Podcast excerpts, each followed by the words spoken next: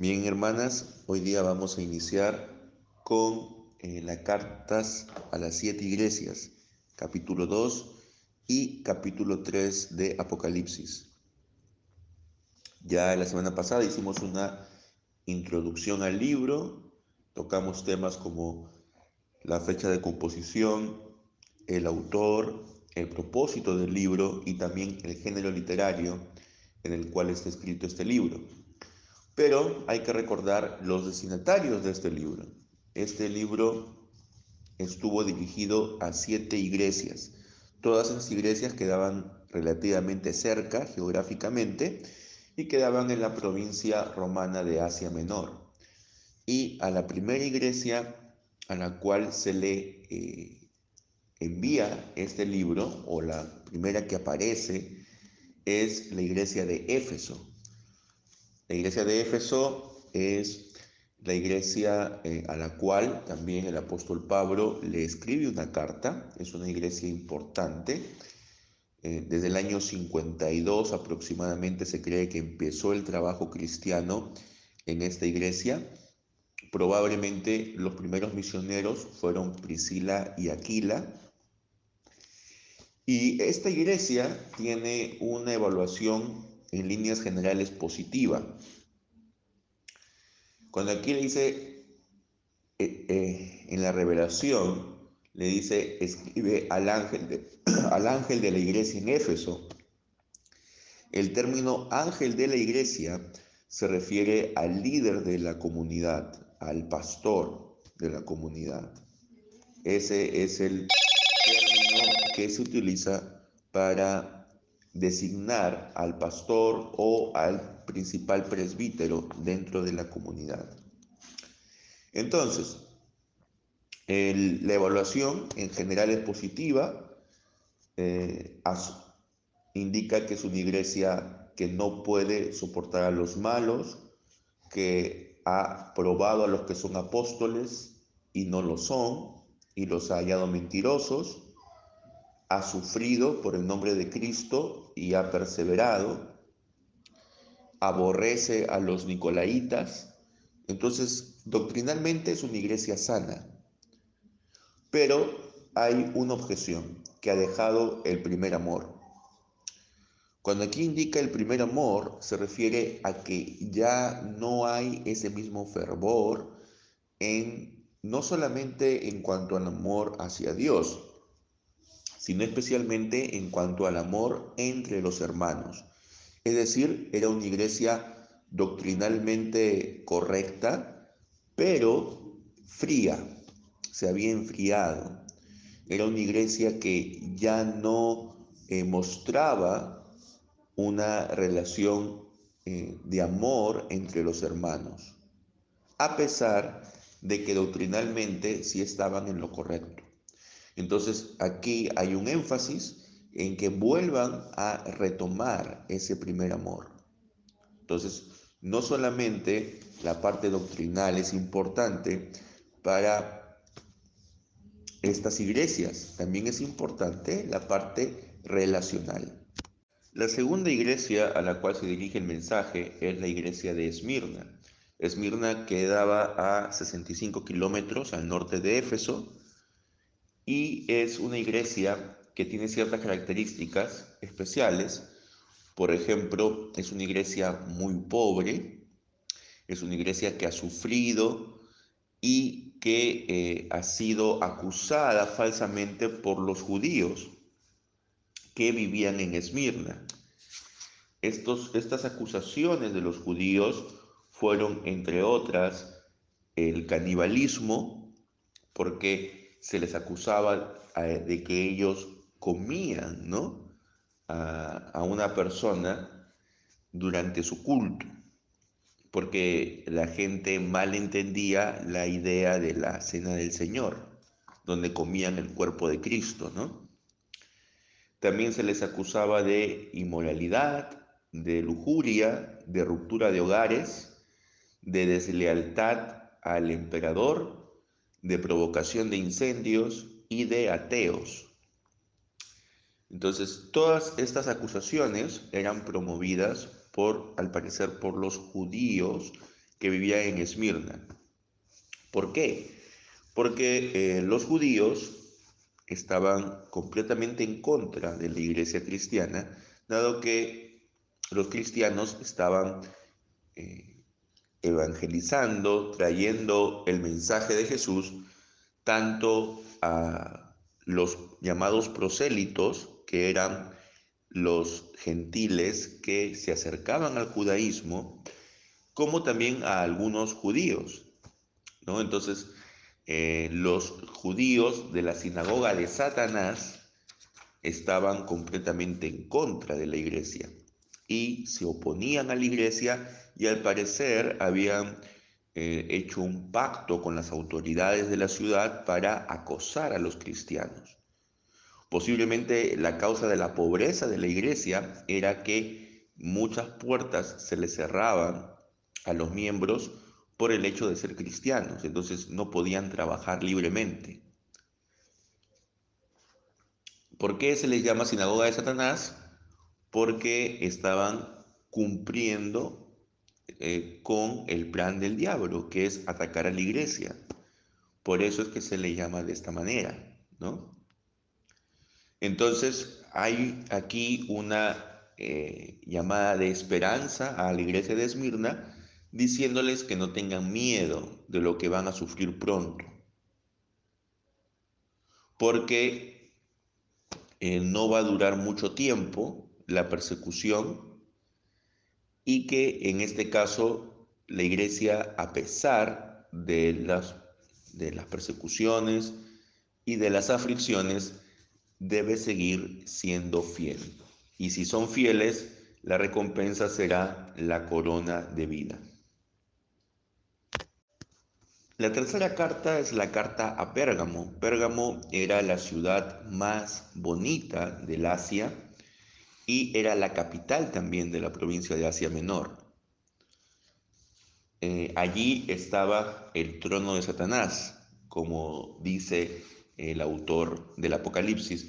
El trono de Satanás era el gran altar del dios Zeus que se elevaba cerca de la cima de la montaña.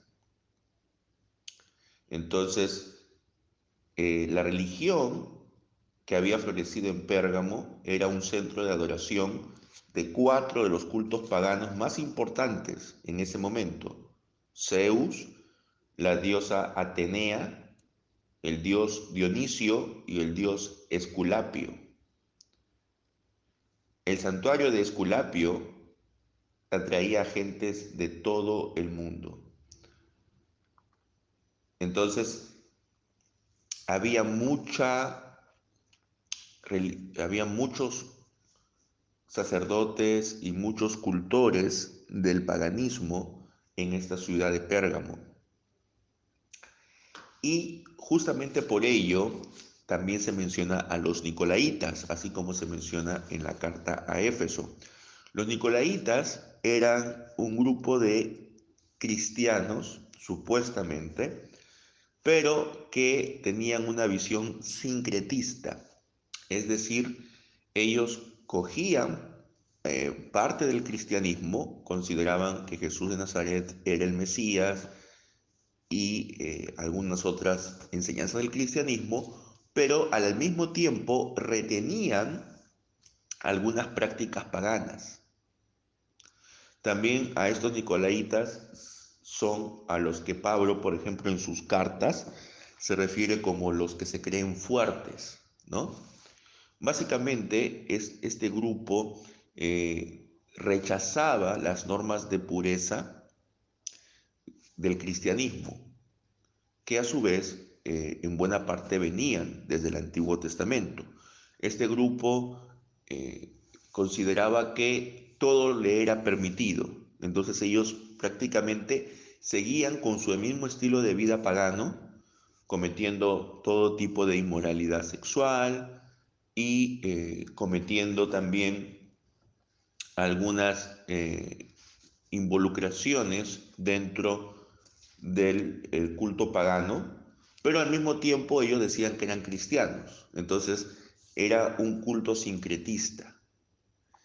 Y este culto sincretista de los nicolaitas era al parecer permitido dentro de la iglesia de Pérgamo. Es decir, habían falsos maestros en la iglesia que estaban incitando a, seguir este mal ejemplo y al parecer no los habían expulsado, se los estaba tolerando.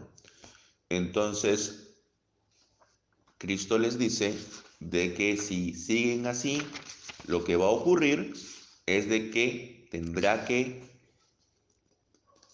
pelear contra ellos con la espada de su boca, ¿no? Por ejemplo, en cuanto al involucramiento con el culto pagano, dice que eh, comían cosas sacrificadas a los ídolos también, ¿no? Entonces, habría que tener mucho cuidado con eh, guardar la sana doctrina, porque lamentablemente este grupo era un grupo que estaba haciéndose fuerte, más aún en una ciudad donde estaban rodeados de templos paganos. La cuarta iglesia a la cual se le dirige la carta es la iglesia de Tiatira. La iglesia de Tiatira era lo opuesto de la iglesia de Éfeso. Mientras que en la iglesia de Éfeso había habido un descenso en el amor fraternal, en la iglesia de Tiatira, por el contrario, destacaban en amor, fe, servicio y perseverancia y se les dice que ahora están haciendo más que al principio. Entonces, el amor que ellos mostraban era superior al del inicio. Por ese lado estaban muy bien. Pero, al igual que la iglesia de Pérgamo, tenían un problema, que era que toleraban a una falsa profetisa que se le llama Jezabel. Ahora, por supuesto que posiblemente Jezabel no era su nombre real de esta mujer y probablemente no era solo una persona. Jezabel, recordemos, era el nombre de eh, la esposa del rey Acab, que fomentó en Israel la adoración idólatra del dios Baal. Entonces, Jezabel viene a ser un prototipo de todas las eh, falsas profetizas y de las mujeres que seducen al pueblo de Dios a adorar a los dioses paganos. Entonces, al parecer había un grupo de eh, personas y ah, varias de ellas eran mujeres que estaban seduciendo a los cristianos de Tiatira para que también ellos participasen de los cultos paganos. ¿Por qué? Porque eh, la ciudad de Tiatira estaba económicamente dominada por los artesanos. Entonces, eh, la práctica religiosa pagana era un criterio para poder formar parte del gremio de artesanos. Entonces, si eh, los cristianos no participaban del culto pagano, no podían tampoco formar parte del gremio. Y si no podían formar parte del gremio, estaban en un aislamiento social que le iba a dificultar su situación económica. Entonces, al parecer, eh, lo que se le está diciendo a la iglesia de Tiatira es que este grupo de mujeres y de personas que se identifican con el nombre de, que las identifican con el nombre de Jezabel, estaban incitando a que los cristianos pues también estén involucrados en el culto pagano. Algo similar eh, ocurre cuando en el mensaje a la iglesia de Pérgamo se dice de que hay hombres que manejan la doctrina de Balaam. Cuando aquí indica la doctrina de Balaam, no se refiere a unas enseñanzas, sino se refiere a la actitud de Balaam. Recordemos que Balaam incitó a las mujeres madianitas para que seduzcan a los israelitas, ¿no? y eh, se acostaran con ellos y también estos israelitas pudieran adorar a sus dioses. Esto lo encontramos en, en el capítulo 25 del libro de números.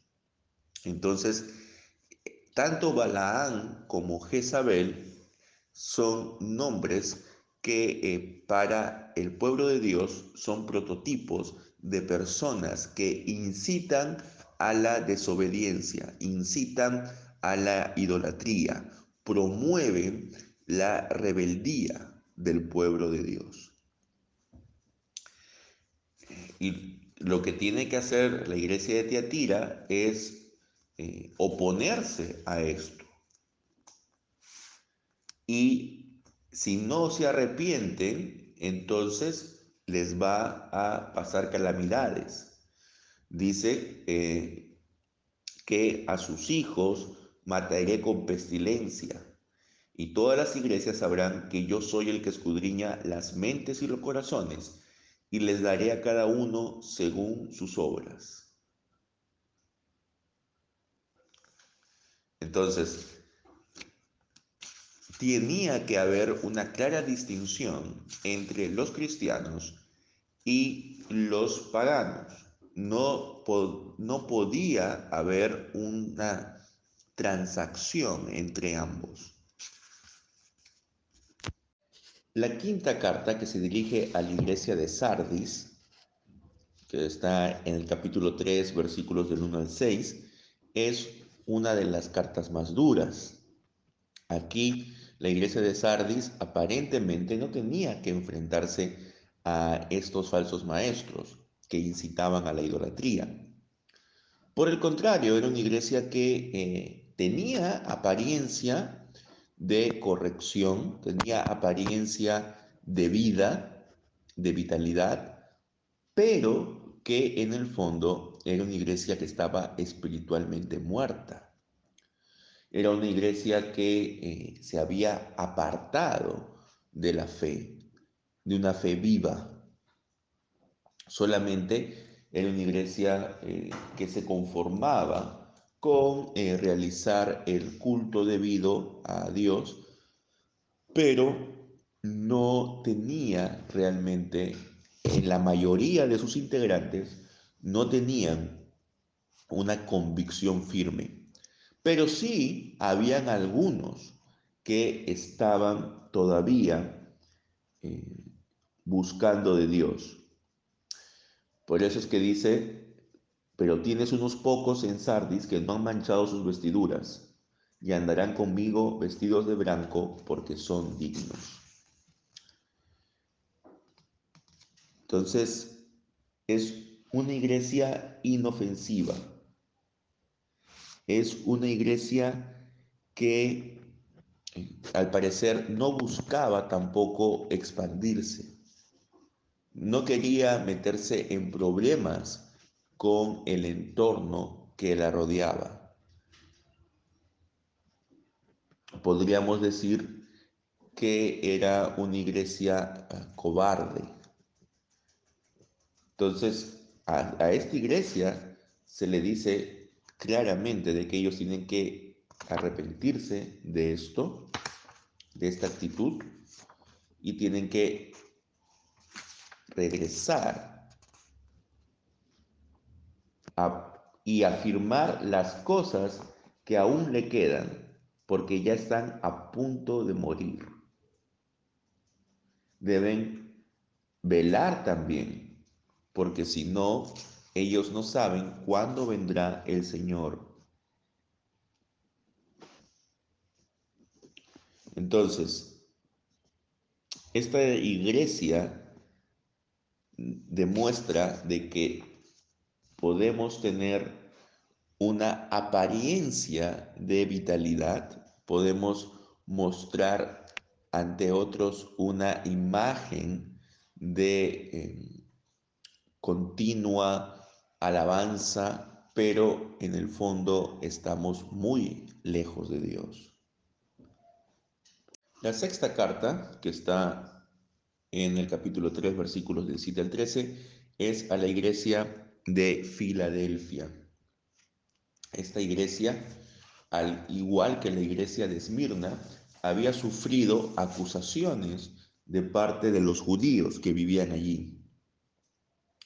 Ellos habían sido calumniados, acusados falsamente, y eh, no se les reprocha nada en específico, sino se les dice que retengan lo que están firmes, es decir, que eh, permanezcan en la fe.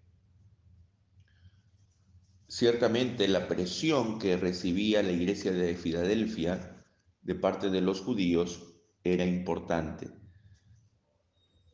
También eh, aquí nuestro Señor indica en la revelación de que Él va a entregar a los de la sinagoga de Satanás, a los que mienten, a que se postren a, sus, a los pies de los cristianos.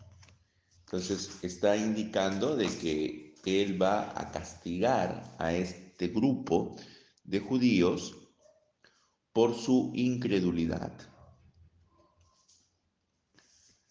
Entonces, ya en Juan 8:44, a estos judíos hostiles, Jesús les había dicho, ustedes son de su padre el diablo. Y en Apocalipsis 12:10, a Satanás se le describe como el acusador de nuestros hermanos. Por eso no debemos extrañarnos que a la sinagoga judía se le llame la sinagoga de Satanás. Filadelfia tiene que sufrir por causa de Cristo, pero se va a mantener fiel Mientras que la venida de Cristo a las iglesias de Éfeso, de Pérgamo y de Sardis planteaba una amenaza para cada una de estas iglesias, eh, por ejemplo, en Éfeso el candelabro iba a ser quitado si no se arrepentían. En Pérgamo Cristo iba a luchar contra ellos con la espada de su boca si es que no expulsaban a los falsos maestros. En Sardis vendría como ladrón en cualquier momento. Sin embargo, en cuanto a su venida a Filadelfia, sería una venida en la que pondría fin a su tiempo de juicio y los va a establecer como ciudadanos permanentes del reino eterno. Entonces, esto presupone la perseverancia de esta iglesia hasta la venida de Cristo.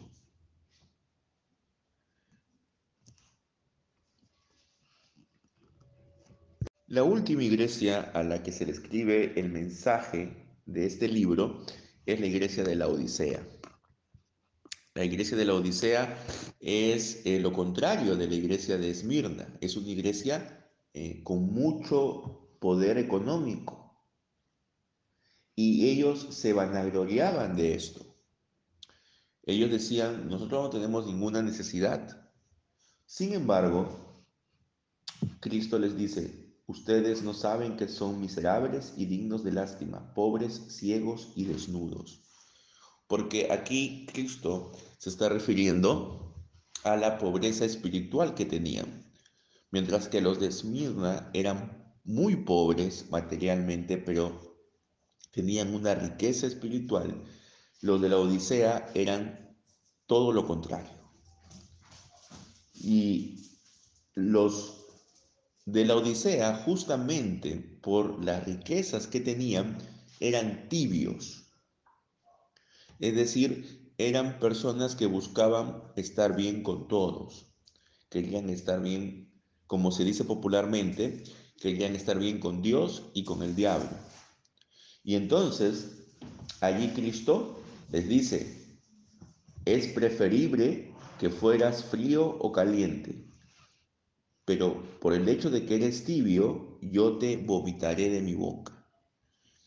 Entonces, lo que Cristo les dice es, ustedes tienen que definirse, ¿no? Ustedes dicen que son cristianos, que son seguidores míos, pero al mismo tiempo ustedes están eh, teniendo compañerismo con los paganos, están eh, probablemente participando en sus actividades, en sus reuniones, porque no quieren perder el estatus eh, social que se han ganado, no quieren perder las relaciones sociales que tienen, ¿no? Entonces, es un cristianismo light el que viven, es un cristianismo a su, a, su medida. ¿Y qué es lo que eh, les dice? Tienen que definirse, porque si son tibios, entonces Él los va a vomitar. Lo que tiene que hacer eh, la iglesia de la Odisea es arrepentirse. Y Cristo les está diciendo estas cosas porque Él reprende a los que ama. Él ama a la iglesia de la Odisea. Por eso es que Él les dice que tienen que arrepentirse, si no los va a vomitar. Él está a la puerta llamando. Él promete tener comunión con todos aquellos que realmente eh, tengan ese ánimo, ese deseo, esa búsqueda de estar con Él. Muchas veces ha utilizado el, versículo 20 del capítulo 3 como un texto en los mensajes evangelísticos para eh, apelar a los que aún no forman parte de la comunidad cristiana para que ellos vengan entendiendo que Cristo está a la puerta llamándolos. Bueno, en realidad si vemos el contexto en el que se escribe este versículo, nos damos cuenta que no está dirigido a personas que están fuera de la iglesia, está dirigido a personas que están dentro de la iglesia. Está dirigido a personas que son tibias, a personas que están transando con el mundo alrededor de ellos. Entonces, esto es un llamamiento a que los individuos busquen una comunión presente con el Señor. Es un llamamiento al arrepentimiento. No es un llamamiento a la conversión de los incrédulos, es un llamamiento al arrepentimiento de los que ya son cristianos, al menos nominalmente. La invitación está hecha a cada uno de los miembros de la congregación de la Odisea. Luego, por supuesto, hay al final una promesa eh, futura de sentarse con Cristo en su trono. Jesús había prometido a sus discípulos que en la edad venidera, cuando el Hijo del Hombre se sentara en su trono de gloria, también los que le habían seguido se sentarían sobre doce tronos para juzgar a las tribus de Israel. Esto lo dice en Mateo capítulo 19, versículo 28. Sin embargo, también ahora se les ofrece a los fieles que se sentarán junto a Él en su trono, que es también el trono del Padre. Por última y séptima vez se oye la exhortación a escuchar lo que el Espíritu le está diciendo a las iglesias. El mensaje dirigido en el primer siglo a estas siete iglesias de Asia son al mismo tiempo mensajes pertinentes para la Iglesia universal en toda su historia. Es una advertencia eh, eh, acerca de los peligros de perder nuestro primer amor, como en la iglesia de Éfeso. Es una advertencia al temor que puede causar el sufrimiento que estamos viendo que va a, a pasarnos, como en la iglesia de Esmirna. Es una advertencia en cuanto a transigir en cuestiones doctrinales, como en la iglesia de Pérgamo, puede ser una advertencia a las componendas de carácter moral, como en la iglesia de Tiatira, puede ser una advertencia a un estado de muerte espiritual, como en la iglesia de Sardis, puede ser una advertencia a la falta de perseverancia, como en la iglesia de Filadelfia, o una advertencia a una indiferencia tibia, como en la iglesia de la Odisea. Entonces, siempre eh, la iglesia necesita estar alerta de no caer en estas cosas. ¿Cuántas veces nosotros como pueblo de Dios hemos caído en la tibieza, en la indiferencia, en el temor? ¿Cuántas veces hemos dejado de amarnos como hermanos? Entonces, estas advertencias, si bien es cierto, están dirigidas a siete iglesias que existieron en el primer siglo, también es de aplicación general para las iglesias de todos los tiempos, incluyendo nosotros. Debemos reflexionar cómo es nuestro actual estado delante de Dios. Y en base a eso tenemos que arrepentirnos y sabiendo que si lo hacemos, Él tendrá comunión con nosotros.